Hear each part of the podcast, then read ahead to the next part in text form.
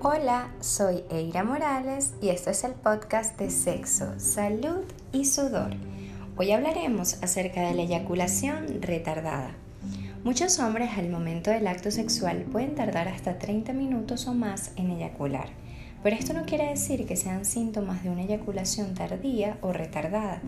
Existen algunas indicaciones y síntomas que pueden determinar cuando un hombre puede estar padeciendo de una afección que muchas veces puede ser traumática para las relaciones sexuales.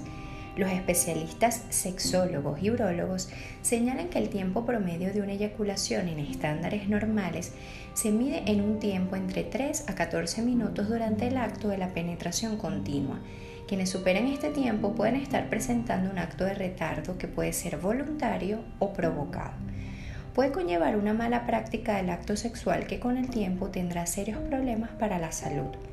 Cuando nos referimos a los indicios de eyaculación retardada, por ejemplo, podemos encontrar la incomodidad de la pareja al pasar mucho tiempo en el acto de la penetración y no conseguir el orgasmo deseado, teniendo como consecuencia el cansancio, molestia o dolor. Por otra parte, también podemos encontrar factores psicológicos como problemas en la relación, estrés elevado, el uso del coito interrumpido, medicamentos, alcohol, drogas y alguna afección física que pueda ser parte de la causa que el hombre dure mucho tiempo en eyacular. Algunos miembros masculinos solo pueden eyacular a través de la masturbación, sexo oral u otro estímulo diferente a la penetración. Este tipo de situación trae consigo una serie de frustraciones que muchas veces puede ocasionar la fractura emocional de la persona como de la relación.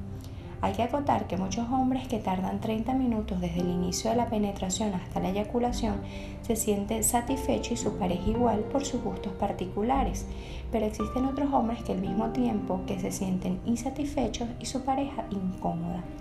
Muchas parejas callan este tipo de situación porque sienten que el hombre que dure más tiempo de lo estipulado es más viril o varonil, callando sus frustraciones internas y sin tener una comunicación efectiva del problema. La idea es asistir a un especialista para tratar la afección y tener una sexualidad plena y saludable. Y si están en pareja, siempre trabajar en equipo para lograr los mejores resultados y el placer de ambos.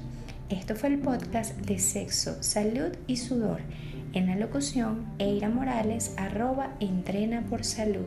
En el guion y montaje, César Guevara, arroba soy César Guevara.